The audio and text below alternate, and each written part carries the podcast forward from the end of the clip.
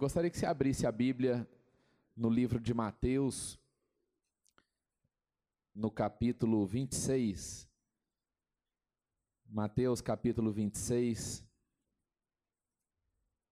A gente quer compartilhar um pouco sobre a vida de Jesus, que, que na verdade, amados, é a nossa inspiração, né? A gente.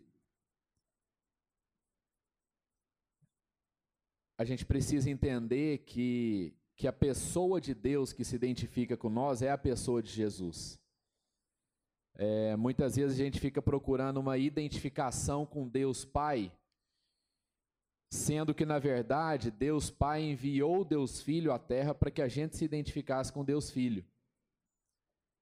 É, não é que a gente trata as coisas separadas, mas é porque Jesus foi homem como nós sofreu como nós, foi tentado como nós, foi tentado a desistir, como muitas vezes nós somos. Então Jesus não foi apenas o nosso Salvador, não foi apenas quem é, quem pagou o nosso pecado, quem quem eliminou a culpa que existia sobre a nossa vida, mas ele é a pessoa de Deus com a qual nós nos identificamos. Sempre que a gente tiver algum desafio na nossa vida, a, no, a nossa oração precisa ser a Deus Pai, mas em nome de Jesus Cristo. É, nós precisamos aprender a, a, a receber como Cristo pensou, como Cristo decidiu, como Cristo agiu, para que então a gente possa saber o que, que a gente deve fazer na nossa vida. Então, toda vez que a gente estuda a história de Jesus, estuda é, principalmente os evangelhos, a gente tem esse privilégio o privilégio de termos tido Deus encarnado entre nós. O privilégio de sabermos o que é que Deus faz, como é que Deus pensa e como é que Deus age. E aí não tem erro, a palavra de Deus diz que, que não, não reside erro ou pecado na vida de Jesus Cristo. Então nós temos alguém que é fiel, alguém que não muda, né? É como lá, não sei se os irmãos vão lembrar aí lá da época do colegial, é, é a CNTP, né? É as condições normais de temperatura e pressão. É, ele não muda de acordo com a temperatura e ele não muda de acordo com a pressão. Então nós temos essa certeza e essa convicção. Obrigado, Mateus. Nós temos essa certeza e essa convicção na vida de Jesus. E a nossa busca é essa: é na medida em que for sendo colocado um grau de temperatura maior ou um grau de variação de temperatura maior na nossa vida, e na medida em que a pressão for aumentando na nossa vida, que a gente possa responder da mesma forma, da forma como Jesus respondeu. Amém, amados? Na construção civil é muito comum a gente ter fissuras por retração, por, por retração é, provocadas por variação térmica. Isso é o grande dilema do engenheiro, não é não, João? Então é, é, é, o, é o pior tipo de fissura de você combater, porque ela, se ela der uma vez, ela provavelmente vai dar durante todo o restante da vida útil da construção. Porque nós temos uma variação de temperatura muito grande no Brasil. Né? Durante o dia nós temos aí 35, 37 graus, e durante a noite isso cai para 22, 21. Então são 15, 16, 17 graus de diferença térmica. E aí surgem as patologias. Mas a gente trabalha para que na nossa vida essas patologias não surjam. Amém? Porque Jesus sabia resistir a isso. Não é que não existia, Jesus não eliminava a variação de temperatura. A variação de temperatura estava lá, mas Jesus sabia exatamente como lidar com ela. Amém, amados? É isso que nós queremos ler e estudar um pouco nessa manhã é, no livro de Mateus, capítulo 26, a partir do versículo 20. Diz assim: Ao anoitecer, Jesus estava reclinado à mesa com os doze. E enquanto estavam comendo, ele disse: Digo-lhes que certamente um de vocês me trairá. Eles ficaram muito tristes e começaram a dizer-lhe um após o outro: Com certeza não sou eu, Senhor. Afirmou Jesus: Aquele que comeu comigo do mesmo prato há de me trair. O filho do homem vai, como está escrito, a seu respeito. Mas ai daquele que trai o filho do homem. melhor lhe seria não haver nascido. Então Judas, que haveria de traí-lo, disse: Com certeza não sou eu, mestre. Jesus afirmou: Sim, é você. Enquanto comiam, Jesus tomou o pão, deu graças, partiu e o deu aos seus discípulos, dizendo: Tomem e comam, isto é o meu corpo. Em seguida, tomou o cálice, deu graças e o ofereceu aos seus discípulos, dizendo: Bebam dele todos vocês, isto é o meu sangue da aliança, que é derramado em favor de muitos para perdão de pecados. Eu lhes digo que de agora em diante não beberei deste fruto da videira, até aquele dia em que, em que beberei o vinho novo com vocês no reino do meu Pai. Depois de terem cantado um hino, saíram para o Monte das Oliveiras. Então Jesus lhes disse: Ainda esta noite todos vocês me abandonarão. Pois está escrito: Ferirei o pastor e as ovelhas do rebanho serão dispersas. Mas depois de ressuscitar, irei adiante de vocês para Galiléia. Pedro respondeu: Ainda que todos te abandonem, eu nunca te abandonarei. Respondeu Jesus: Asseguro-lhe que ainda esta noite, antes que o galo cante, três vezes você me negará. Mas Pedro declarou: Mesmo que seja preciso que eu morra contigo, nunca te negarei. E todos os outros discípulos disseram o mesmo. Então Jesus foi com seus discípulos para um lugar chamado Getsemane e lhes disse: Sentem-se aqui enquanto eu vou ali orar. Levando consigo Pedro e os dois filhos de Zebedeu, começou a entristecer-se e a angustiar-se. Verso 38. Disse-lhes então: A minha alma está profundamente triste, numa tristeza mortal. Fiquem aqui e vigiem comigo. Indo um pouco mais adiante, prostrou-se com o rosto em terra e orou: Meu pai, se for possível, afasta de mim este cálice. Contudo, não seja como eu quero, mas sim como tu queres. Depois voltou aos seus discípulos e os encontrou dormindo. Vocês não puderam vigiar comigo nem por uma hora? perguntou ele a Pedro. Vigiem e orem, para que não caiam em tentação. O espírito está pronto, mas a carne é fraca. E retirou-se outra vez para orar. Meu pai, se não for possível afastar de mim este cálice, sem que eu o beba, faça-se a tua vontade. Quando voltou, de novo os encontrou dormindo, porque os seus olhos estavam pesados. Então os deixou novamente e orou pela terceira vez, dizendo as mesmas palavras. Depois voltou aos seus discípulos e lhes disse: Vocês ainda dormem e descansam? Chegou a hora, eis que o filho do homem está sendo entregue nas mãos de pecadores. Levantem-se e vamos. Aí vem aquele que me trai. Amém. Vamos orar. Senhor, que, que o teu Espírito nos oriente, Deus, nessa manhã. Que nós possamos descobrir qual é a tua vontade para nós.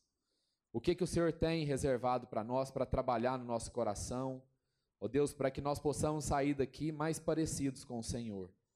Em nome de Jesus, graças a Deus. Amados, a gente leu esse, esses trechos aqui do capítulo 26 de Mateus, porque existe uma, existe uma, uma sequência naquilo que a gente leu, e, e é exatamente o ponto aonde Jesus começa a lidar com um monte de situações desagradáveis todos os textos que nós lemos, Jesus entra numa fase da vida dele e essa fase dura apenas dois dias, são dois dias de sofrimento, né, de padecimento e da morte. Mas Jesus começa a administrar uma situação de angústia e de pressão muito grande na vida dele. E a gente começou lá atrás, um pouquinho antes dele ministrar a ceia, porque a angústia começa ali, um pouquinho antes de onde a gente leu, a Bíblia fala sobre o plano que Judas traçou para poder trair Jesus. É, a Bíblia diz sobre a negociação que Judas teve com os doutores da lei, com as pessoas que, que levaram, que entregaram Jesus à polícia naquela época. E após essa negociação, Judas foi lá tomar a ceia com Jesus. E por que, que nós lemos todos esses textos? Porque nós queremos meditar nessa manhã sobre angústia. Sobre, sobre um tipo de sofrimento que nós vamos entender que muitas vezes é provocado por Deus na nossa vida. E a questão é: como é que nós respondemos à angústia? Qual é a resposta da nossa vida em relação à angústia? Nós não vamos nos preocupar aqui em como é que a gente elimina a angústia da nossa vida, mas em como é que nós podemos responder a ela. E aqui Jesus começa a ensinar para a gente sobre isso. Primeiro a gente precisa entender que, que a angústia, amados, é muitas vezes algo provocado por Deus nas nossas vidas. A angústia ainda é o sinal de que nós possuímos um certo nível de saúde espiritual.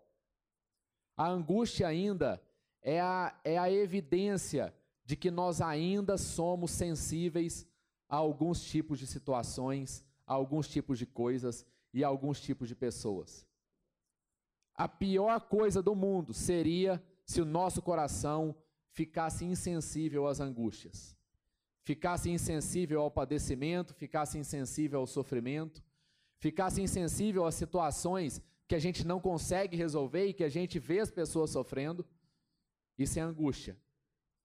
Isso é, é o sentimento humano em relação àquilo que a gente não consegue resolver.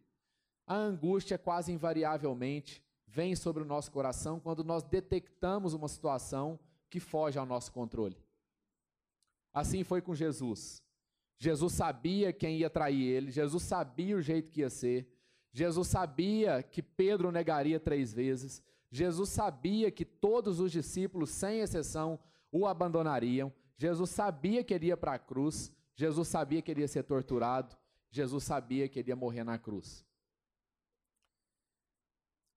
E quando Jesus identificou tudo isso, automaticamente Jesus identificou o seguinte: eu não consigo ter controle sobre essas situações. Ou pelo menos, eu preciso que eu seja guiado pelo Espírito Santo para que eu não coloque a minha mão de homem nessa situação e atrapalhe os planos que Deus tem para a nossa vida.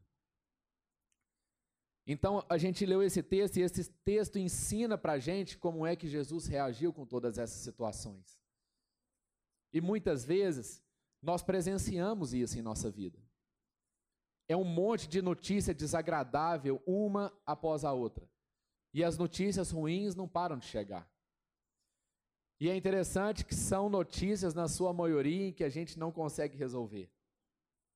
Foge ao controle das nossas mãos.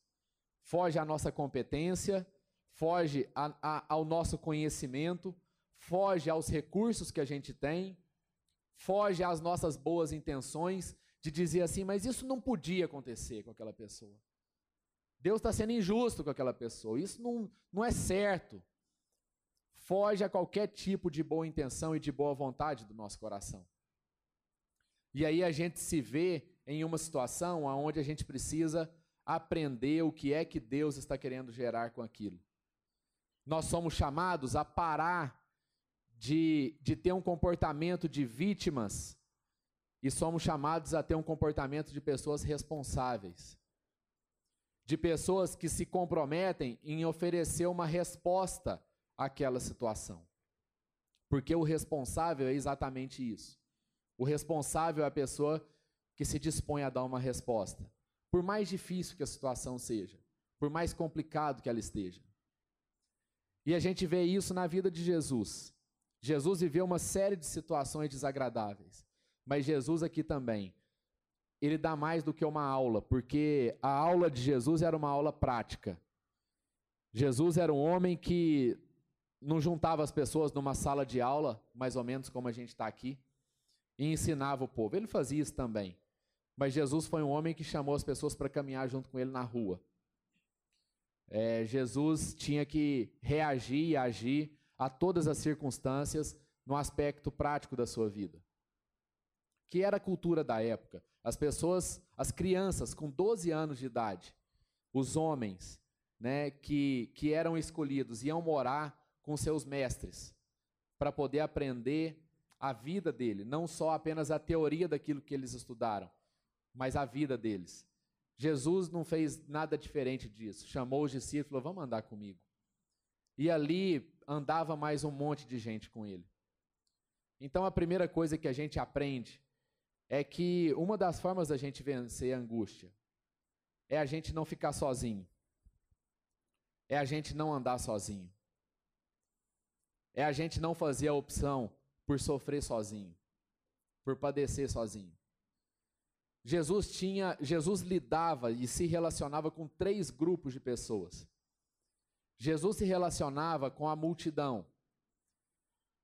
A multidão significava as pessoas que tinham interesse por Jesus. A multidão significava é, pessoas que queriam receber e conhecer Jesus no aspecto daquilo que ele podia fazer a favor deles. É, no livro de João, é, quando, quando há o relato da multiplicação dos pães e dos peixes, imediatamente depois Jesus pega um barco e atravessa o mar da Galileia e vai para uma outra cidade. Curiosamente, na hora que Jesus desembarca naquela nova cidade, Jesus encontra praticamente as mesmas pessoas que tinham presenciado a multiplicação dos pães e dos peixes. E curiosamente, Jesus fica muito nervoso com esse povo. E aí esse povo fala: Olha, mestre, nós queremos saber é, o que, que é que nós precisamos saber a respeito do reino de Deus. Como é que a gente precisa crer? E aquela pergunta parecia muito bem intencionada. Aquela pergunta parecia uma pergunta muito, muito sincera, muito de alguém que queria de fato aprender. Mas Jesus discerne a motivação do coração daqueles homens, daquelas mulheres, daquelas pessoas. E Jesus fala uma palavra muito dura para eles.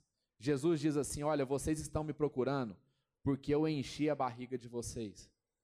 Vocês estão me procurando porque vocês comeram há algumas horas atrás e vocês querem comer de novo. E não é assim que se relaciona com Deus. Vocês precisam se relacionar com Deus a partir daquilo que é o conhecimento do Filho de Deus. O que que o Filho de Deus representa? Enfim, essa situação retrata uma parte da multidão. Esse era o primeiro grupo que Jesus se relacionava. Pessoas que estavam ali por variados e muitos motivos. O segundo grupo de pessoas que Jesus caminhava era um grupo que pertencia, que os discípulos pertenciam a ele. A gente acha que Jesus caminhava só com doze diretamente e frequentemente, mas era mais do que isso. No livro de Lucas, a gente percebe que Jesus caminhava com mais gente que, que, que de fato quis conhecer o que Jesus estava dizendo visto que Jesus envia 70 pessoas como missionários para falar a respeito do reino de Deus, ainda quando ele estava em vida. Então, os primeiros missionários que houveram na palavra de Deus foi esse grupo de 70. Então a gente conclui que eram pessoas que andavam mais próximas de Jesus. Eram pessoas que andavam junto com os doze. E depois existe ainda um terceiro grupo que Jesus andava, que eram os seus amigos íntimos que eram as pessoas com as quais ele compartilhava os seus dilemas mais profundos, as suas crises mais difíceis, porque sim, Jesus teve crise. E esse grupo eram de três pessoas apenas. Era Jesus e mais três. Era João, Pedro e Tiago. Essas eram as pessoas que conheciam o coração de Jesus como ninguém conhecia. Essas eram as pessoas que conheciam Jesus não apenas como mestre ou como alguém que ensina uma filosofia ou a mensagem do reino de Deus. Essas pessoas conheciam as fraquezas de Jesus. Essas pessoas não conheciam os pecados de Jesus, porque ele não pecou. Mas essas pessoas conheciam as fraquezas, as tentações. Essas pessoas sabiam da vontade que Jesus tinha de pecar. Esses amigos choravam com Jesus, porque conheciam as fraquezas dele. E Jesus conheciam, conhecia as fraquezas desses três amigos.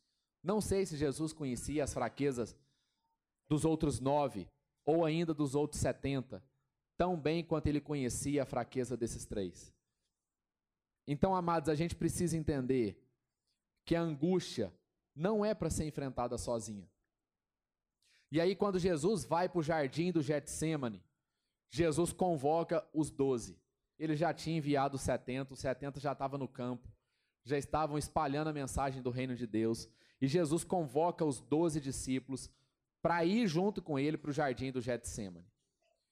Os doze discípulos caminham junto com ele, ele chega num determinado ponto no jardim do Getsemane.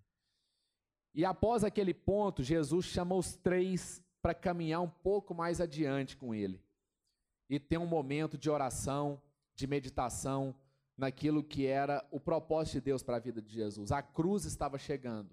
Isso tudo que nós lemos aqui foi na quinta-feira. Foi um dia antes de Jesus morrer.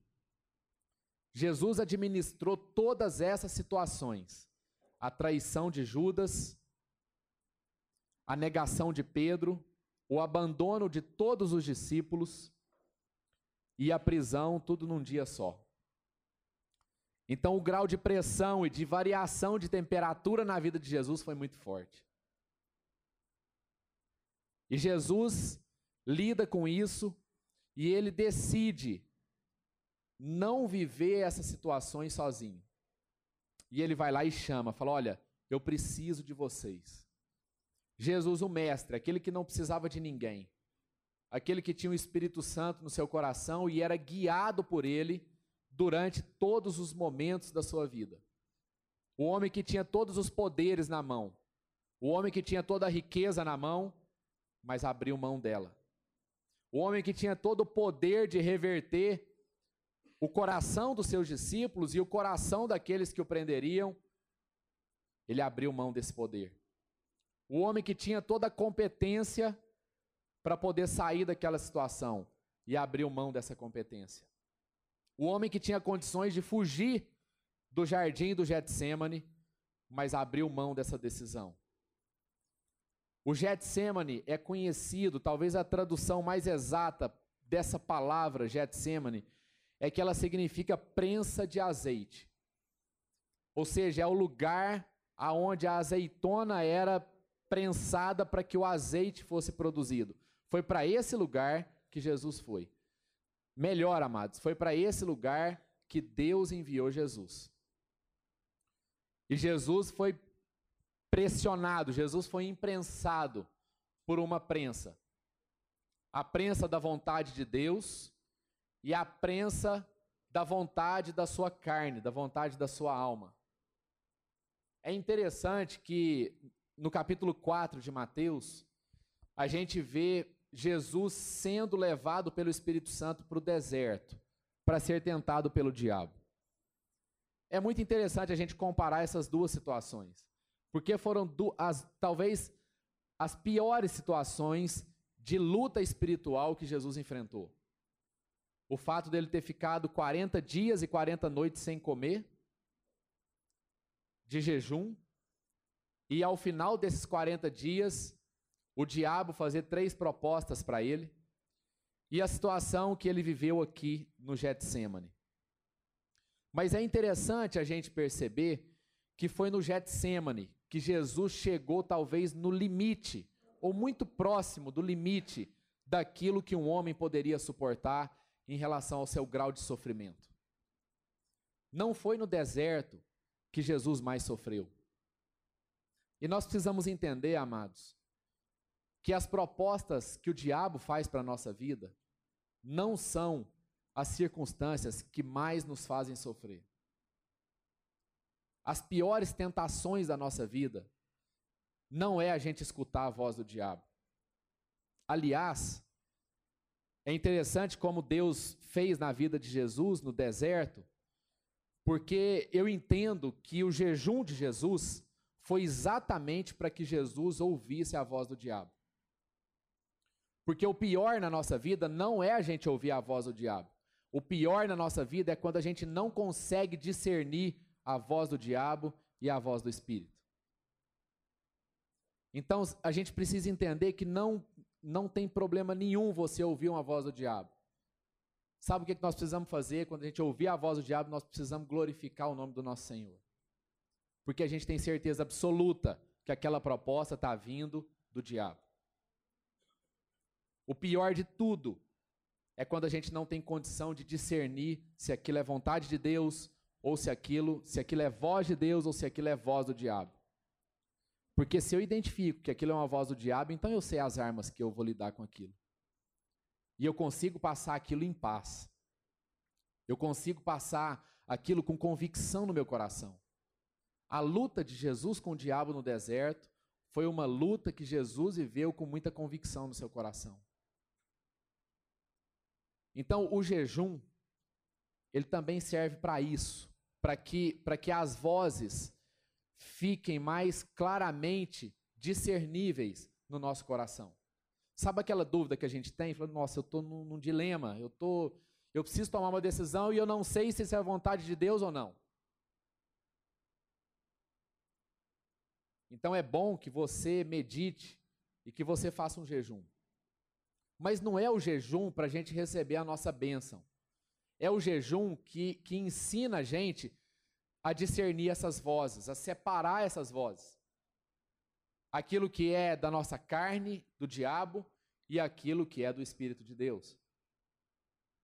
Então, amados, não fique com medo de ouvir a voz do diabo. Fique com medo de você não saber discernir qual voz que é qual. Porque aí então nós podemos cair na cilada do inimigo, que é engano. Então a questão não é se o diabo está muito forte ou se ele está muito fraco na minha vida. A questão é quão forte, quão fortalecido eu estou, quão sintonizado eu estou para que eu possa ouvir claramente o som que está sendo emitido. Então é para isso que serve o jejum. É para que a nossa carne seja subjugada pelo Espírito e a gente tenha mais facilidade de ouvir a voz do Espírito. Amém? Só que não foi nessa situação o estado de angústia limite de Jesus. Não foi no deserto. O pior momento da vida de Jesus foi exatamente no jardim do Getsemane. Porque naquele lugar, amados, Jesus não estava lidando com a voz do diabo. Naquele lugar, Jesus estava lidando com a vontade da sua carne. Naquele lugar, era uma luta espiritual entre os desejos da sua alma e a vontade do Espírito de Deus. E nós precisamos entender uma coisa aqui, uma lição muito importante. As piores lutas da nossa vida são exatamente as lutas em que a nossa alma luta contra o Espírito de Deus. Não é necessariamente quando o diabo fala na nossa cabeça. Essas duas situações de provação e de tentação que Jesus passou, a gente percebe que em uma delas, Jesus chegou a transpirar sangue como diz esse mesmo relato no livro de Lucas. Jesus suou sangue, Jesus chegou a um estado de angústia, que ele mesmo confessa aqui, falou: Olha, eu, eu estou num estado de angústia mortal. A morte bateu na minha vida. Eu estou com sentimento de morte. E Jesus sabia que ele não podia recusar aquilo que ele estava prestes a viver. E nesse momento, amados, Jesus usou algumas algumas algumas coisas que estavam ao, que estavam ao alcance dele que ele não abriu mão delas. Jesus abriu mão de todo o seu ego, mas de algumas coisas Jesus não abriu mão. Jesus não abriu mão dos seus amigos e Jesus não abriu mão da oração. Jesus dá uma receita aqui para nós, como é que nós precisamos enfrentar a angústia na nossa vida. E a receita é: nós precisamos, amados, de dois ou três amigos que conhecem a nossa vida e sabem o que a gente passa. E nós precisamos andar junto com essas pessoas e precisamos orar para que a gente não ceda à tentação da nossa carne. E o que a gente tem visto é que as pessoas têm sofrido porque elas estão sozinhas. A estratégia do inimigo para nos derrotar é nos isolar. E o mais interessante da experiência de Jesus é que mesmo ele estando, mesmo ele, ele não estando sozinho, as pessoas o abandonaram. Os doze o abandonaram. Aqui no Getsemane, essas pessoas o abandonaram. Eles não deram conta, eles dormiram. Talvez por cansaço, ou talvez porque eles não tinham condição de ficar acordado, não, não aguentou ficar acordado. Mas o fato, o que mais importa nesse texto, não é que os discípulos dormiram. O texto aqui não está querendo ressaltar a falha dos discípulos em relação a Jesus. Mas o texto precisa nos levar a concluir que, mesmo com o abandono dos seus amigos, Jesus decidiu não estar sozinho dentro do seu coração. O que que isso ensina para a gente, amados? Que o relacionamento na vida de Jesus era um princípio. O relacionamento na vida de Jesus não era uma coisa assim, quando desce. Sabe aquela coisa assim, não, quando, quando der a gente encontra, quando der a gente conversa. E enquanto isso, eu vou levando aqui, eu vou, eu vou administrando. Jesus não, não tratava o relacionamento dessa forma. Jesus disse para eles: Olha, vocês vêm comigo, porque o que eu vou passar agora é muito sério. Vai ser muito difícil para mim e eu não abro mão de vocês. E mesmo com os discípulos dormindo, Jesus pegou os discípulos dormindo por três vezes. Por três vezes, Jesus repetiu a mesma oração para Deus. Falou: Deus, eu estou pertinho de desistir disso aqui. O Senhor está pedindo um negócio para mim que eu não dou conta de fazer. Só que é o seguinte: eu sei que existe a chance de eu estar tá falando uma coisa da minha carne para o Senhor. Então eu quero dizer para o Senhor que a vontade do Senhor seja estabelecida na minha vida. Que o que eu estou falando, o Senhor considere como algo da minha alma. Jesus estava desabafando com Deus. Jesus estava falando coisas para Deus que não condizia com a vontade de Deus, mas Jesus conseguiu administrar isso no seu coração, porque ele sabia que acima disso estava a vontade de Deus para a vida dele. E aí, quando Jesus termina a primeira oração, ele volta, os discípulos estão dormindo. É, esse dormir, amados, ele significa muito mais do que os discípulos estarem deitados de olhos fechados. Isso significa e ensina para a nossa vida que muita gente à nossa volta mesmo sem estar de olho fechado, dorme em relação aos nossos problemas, em relação àquilo que a gente está passando. E nós, como seres humanos, a primeira coisa que a gente fala para essas pessoas que estão dormindo é o seguinte: você não está vendo o que, que eu estou passando, você não está me compreendendo, você não está me entendendo. E com isso a gente se sente o quê? A gente se sente sozinho, a gente se sente isolado. Mas presta atenção, amados, isso é uma decisão nossa. Não são as pessoas que definem se a gente vive sozinho ou não. O que define se eu vivo sozinho ou não é a decisão no meu coração de continuar o relacionamento, mesmo quando ele não entrega para mim aquilo que eu preciso ou aquilo que eu espero. Então, na medida em que eu vou caminhando, na medida em que a angústia vai aumentando, precisa também aumentar a nossa consciência a respeito do projeto de Deus para a nossa vida. Nós precisamos entender que definitivamente as pessoas não nos entregarão aquilo que nós esperamos delas. Isso ficou claro no texto, está claro no texto. Jesus chamou seus discípulos para lhe ajudar. Falou: Eu preciso de vocês. E os discípulos não ajudaram não do ponto de vista que Jesus esperava. Aqui no texto nós identificamos uma quebra de expectativa de Jesus.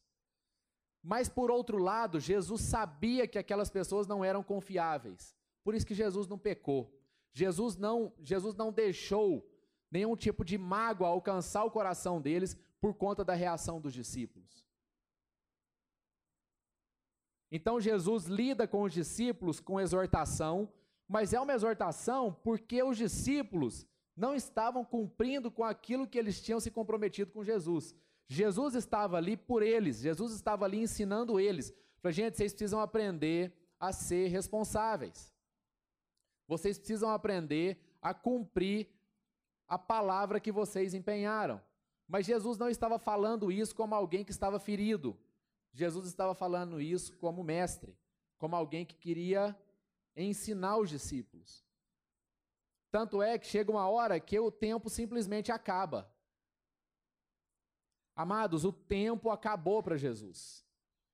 Jesus fez o que deu tempo de fazer. Jesus não conseguiu uma reação diferente dos discípulos. Porque na terceira vez, quando Jesus aborda os discípulos novamente, eles estão dormindo, Jesus já fala assim: é o seguinte, gente, acabou o tempo. Vamos lá, que o pessoal está chegando para me prender. E isso acontece na nossa vida. Vai chegar um momento que nós vamos precisar falar para os nossos amigos assim, bicho, acabou o tempo. Não dá tempo mais. Mas como que a gente fala isso? Muitas vezes a gente fala isso com mágoa no nosso coração, com ressentimento. Por quê, amados? Porque a gente acaba transferindo a responsabilidade para o outro. Então a gente diz assim, ó, não deu certo porque você não estava aqui. Não deu certo porque você não me entendeu. Não deu certo porque você não teve paciência comigo. Não deu certo porque você não conseguiu me ouvir. Não deu certo porque você não estava aqui quando eu precisei de você. Mas Jesus não fala isso. Jesus simplesmente fala assim: gente, vocês estão dormindo até agora. Vamos embora, que agora acabou o tempo. Então, amados, nós precisamos entender que pode chegar situações em que o tempo vai acabar e nós não vamos conseguir fazer com que as pessoas nos ajudem ou nos auxiliem. Mas o mais fantástico disso tudo é que Jesus não olhou para trás nessa situação. Jesus continuou caminhando adiante em favor daqueles que tinham acabado de abandonar ele em favor daqueles que tinham acabado de negar que eram amigos dele. Foi assim que Jesus reagiu ao fato dos discípulos o abandonarem. Jesus disse o seguinte, em outras palavras: Eu vou lá morrer por vocês. Eu vou continuar entregando a minha vida por vocês. Eu não vou desistir de vocês. Jesus deixou eles naquele momento exatamente para poder salvar a vida deles. E Jesus continuou com a angústia no seu coração, sem dúvida nenhuma.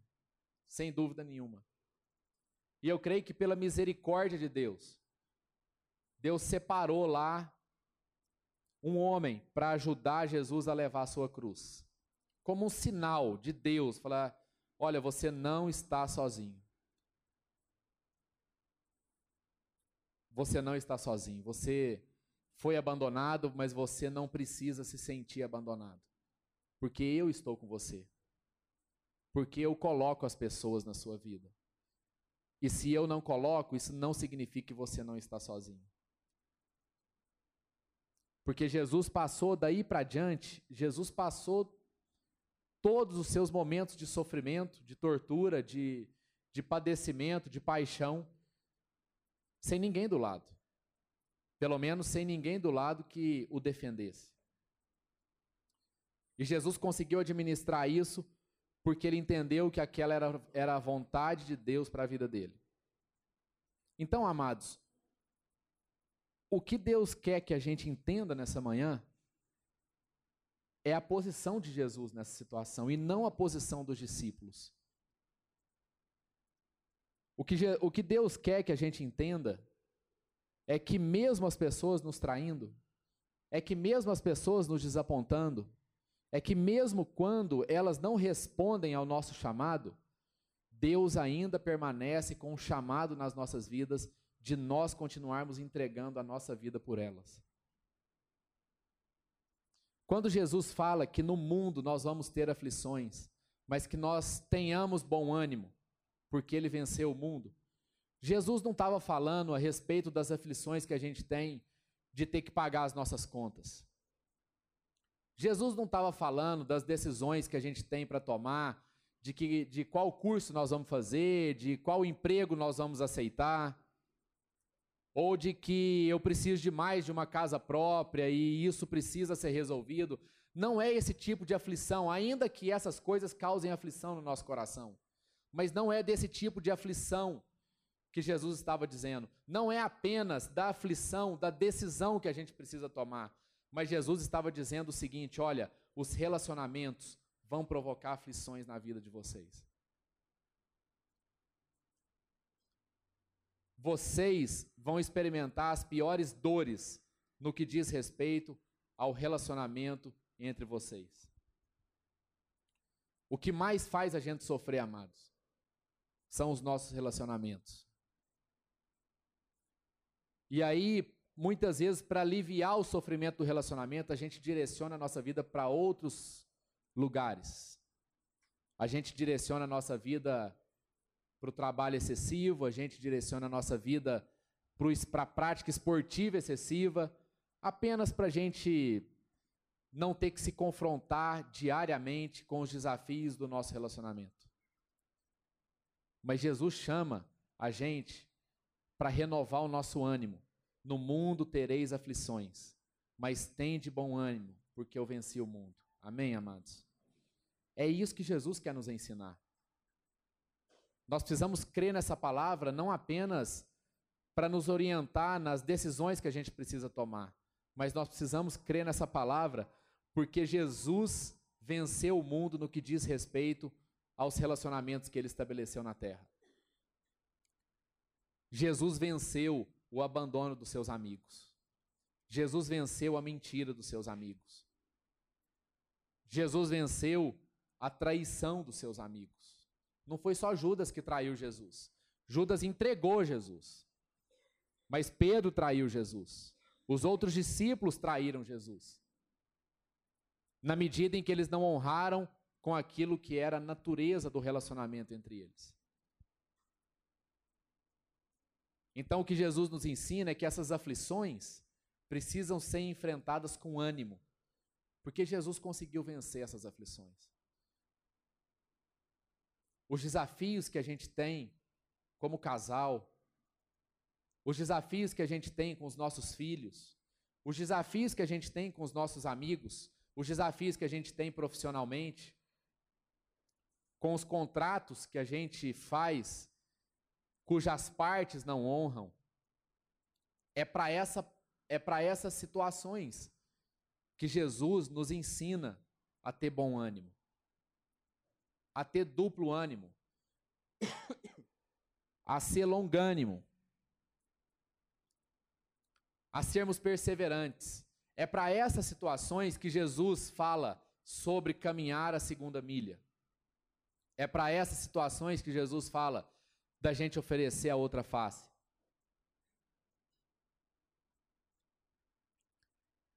Então, amados, a gente quis falar sobre esse texto porque é, é certo que Deus nos leva para esse lugar que é a prensa de azeite.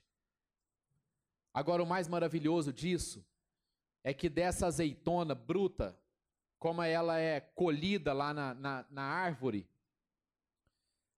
Deus extrai o que há de mais puro dessa fruta.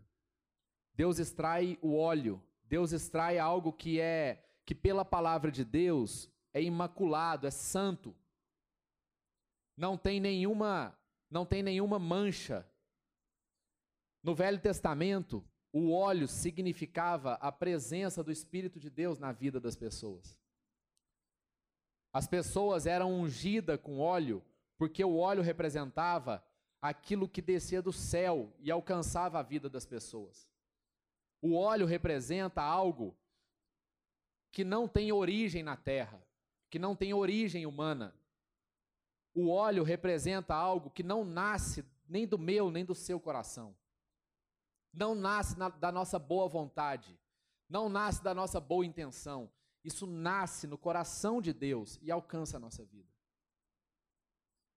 E Deus muitas vezes leva a gente para esse lugar, para que essa azeitona possa ser pressionada, para que essa azeitona possa passar por variações de pressão e de temperatura, para que saia o produto daquela azeitona, um produto que não tenha nenhum tipo de mácula, de mancha, que não haja nada ali que seja resultado das nossas vontades, mas que seja a pureza da vontade de Deus. Foi por isso que Jesus, então, não se recusou a ir para a cruz. Foi por isso que Jesus continuou caminhando à frente. Mesmo com muito sofrimento, mesmo com sangue na sua pele, Jesus continuou caminhando à frente. Por quê? Porque aquele azeite era o símbolo de que aquilo que estava sendo gerado naquele momento era puramente obra do Senhor era puramente obra de Jesus Cristo. Feche os seus olhos, vamos ter uma palavra de oração.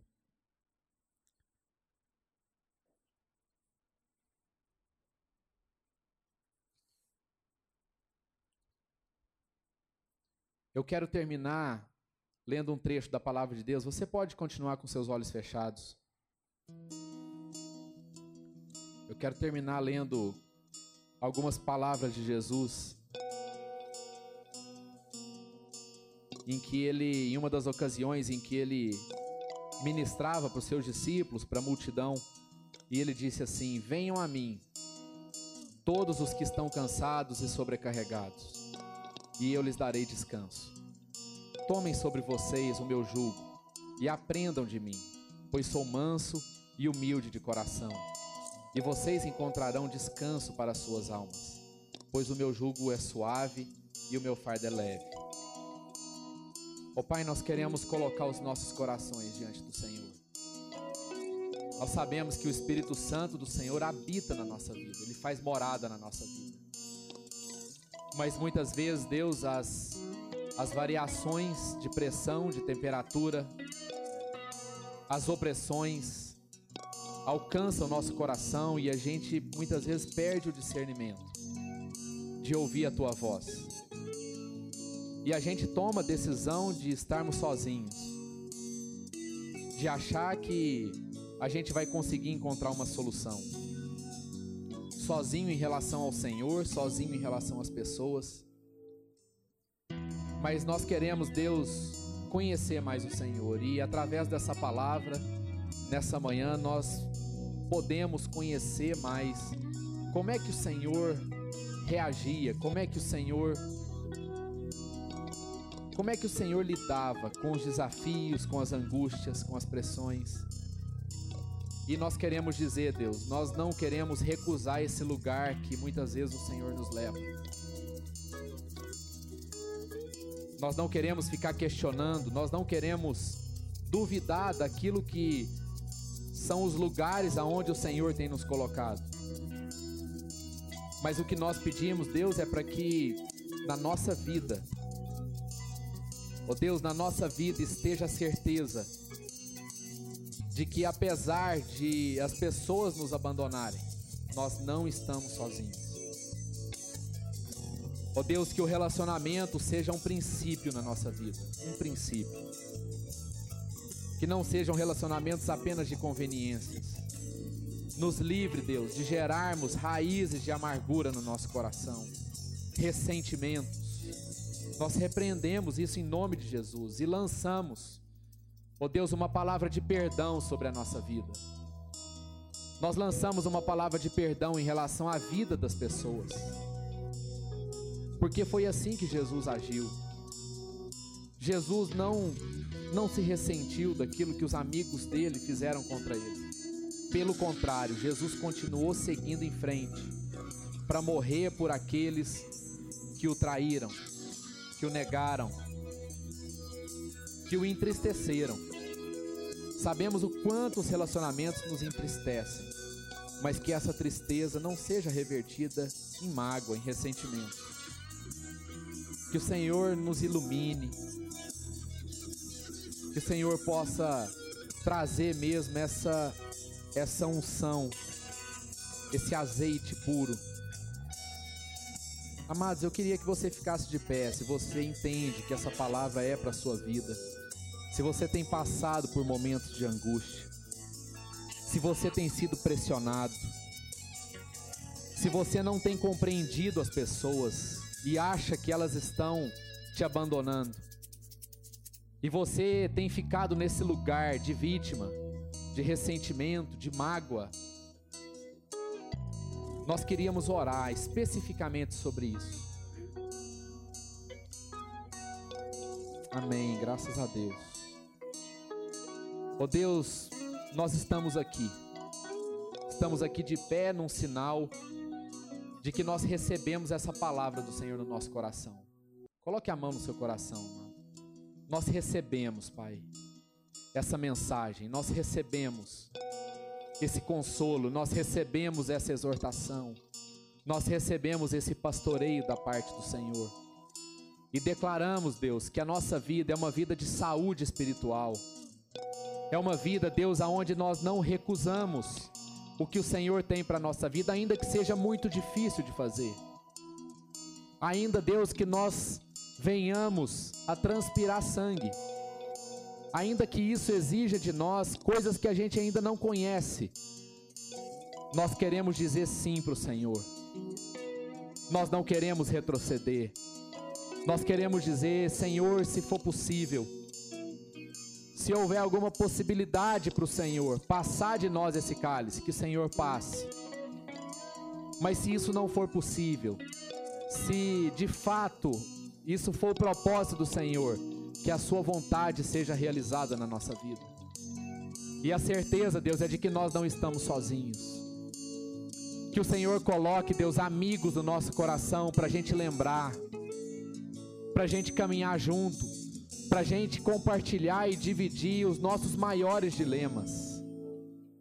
Porque são essas pessoas, Deus, que muitas vezes, ou na maioria das vezes, são usadas como instrumentos de Deus no nosso coração. As vozes mais audíveis, amados, nós precisamos entender isso. As vozes mais audíveis do Senhor Jesus na nossa vida vêm pela boca das pessoas que Deus levanta em nosso favor. Não é comum,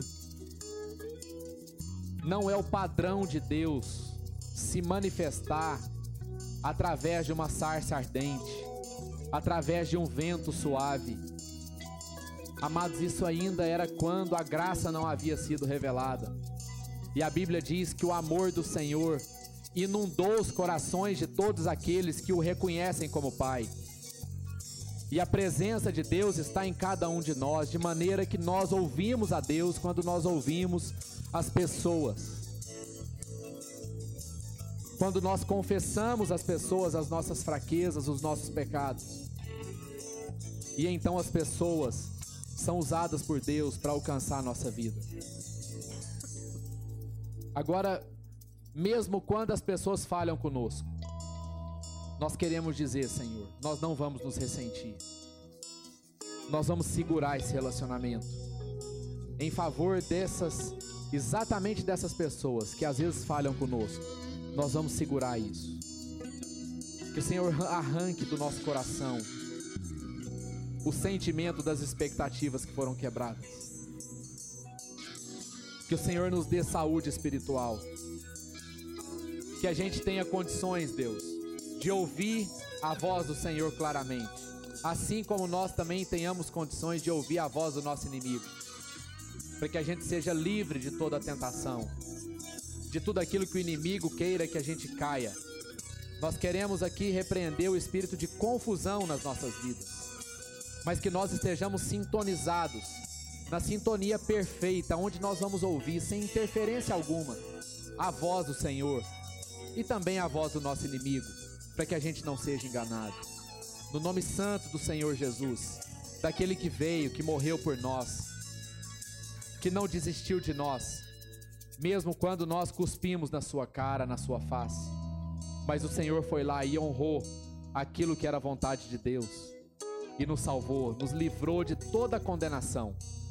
No nome santo de Jesus, desse que nos salvou e nos redimiu, é que nós oramos e te agradecemos em nome de Jesus. Graças a Deus. Amém.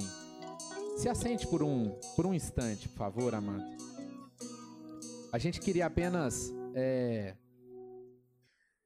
reforçar Porque o apóstolo Paulo é, fala que aquilo que ele queria fazer, ele não fazia. E aquilo que ele não queria fazer, ele acabava fazendo. E ele diz: Quem me livrará desse corpo mortal? Quem me livrará dessa carne? Quem me livrará dessa alma? Então nós precisamos reconhecer que há uma luta espiritual, que há uma caminhada, que nós estamos, amados, percorrendo uma jornada, um caminho. Nós não chegamos no nosso destino. O nosso destino é atingir a medida, a estatura do varão perfeito. Amém? E nós estamos percorrendo esse caminho, então não se distraia. Não se distraia. Quando você sair daqui, você vai ter situações que vão querer te levar para um outro lugar. Amanhã, a mesma coisa. Daqui um mês, daqui 3, 5, 15 anos, nós vamos ter que lidar com isso a todo momento, todos os dias. Então que a gente permaneça atento.